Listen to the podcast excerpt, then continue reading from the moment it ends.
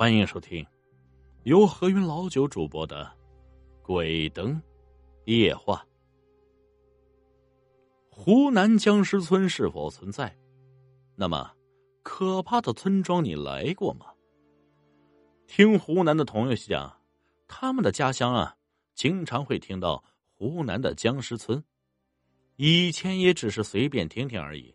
直到有一次旅游的时候来到了湖南，当时啊，当地的老人亲口讲述遇到僵尸的经历。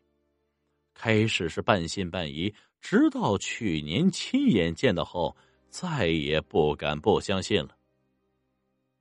这僵尸是否存在这个问题，至今也没有人能够说得明白。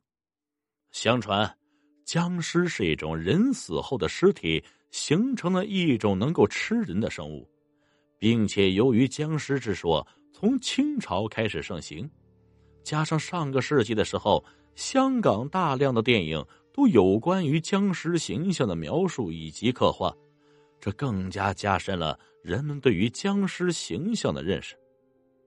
而在湖南呢，有一个湘南僵尸村，这个村子在清朝的时候就已经存在。并且这个村子有七百户人家，却有两百多户的人是僵尸。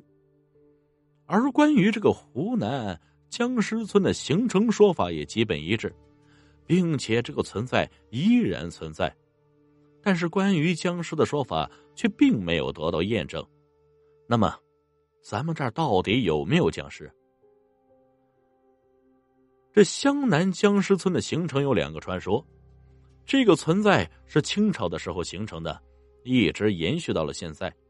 而关于这个僵尸村的说法有两个传说，虽然说两个传说的说法细节部分有一定的不同，但是大致还是相同。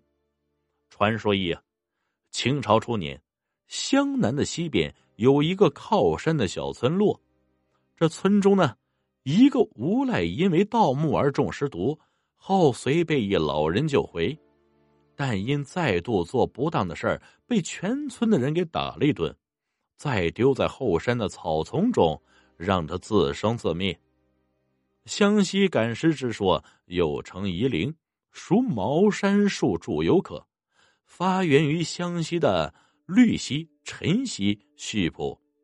在尸体未腐化时，由术士赶回乡安葬。这个赶尸的术士大约三五同行。有的用绳系着尸体，每隔几尺一个，然后额上贴着死黄符。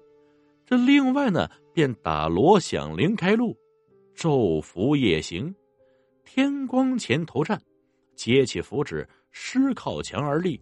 到了夜间，继续上路。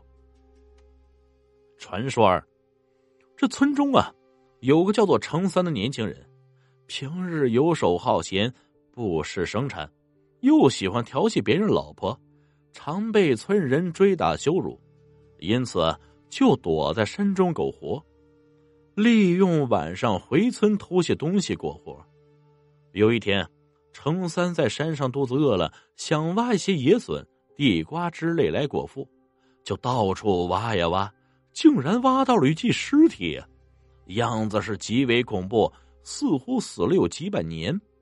脸和身子都烂得不成人形，他虽然肚子空空的，也不禁是呕了几口酸水出来。自从程三看过那具死尸之后，整个人就觉得很难受啊，一天一天的消瘦，牙齿也是渐渐变黑，全身无力，昏昏沉沉，好像是中了尸毒。过了一个月，大家发现程三好像好久都没有上村来偷东西。心想，这可能死在山上了。正高兴的时候，却看见程三踉踉跄跄的走了过来，要求村里的人到城里帮他找医生。过了几天呢，又见程三一身病的求人救他。这次，村里的人不但没给他东西吃，反而狠狠打他一顿，然后将他绑在了树上。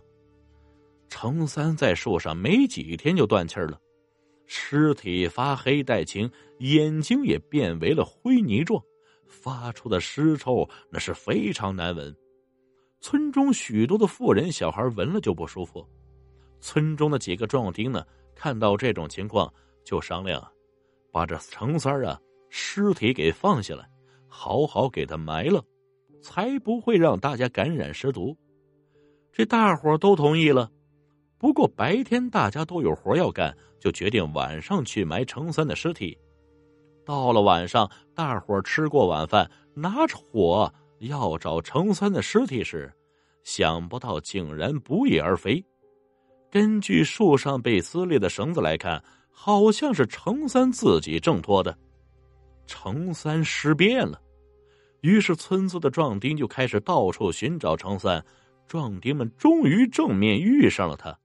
还未交手，就被他的相貌给震慑住了。他的眼睛像是沾满了血浆的玻璃球，这黑暗中发出红光；牙齿是又尖又利，连着少许的血肉及毛发。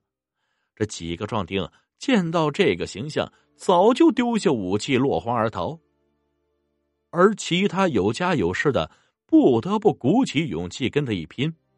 岂知啊！这程三力气大的是异乎寻常，身上也不知被砍了几刀，不但没事啊，一个转身，又一个壮丁被插中倒下。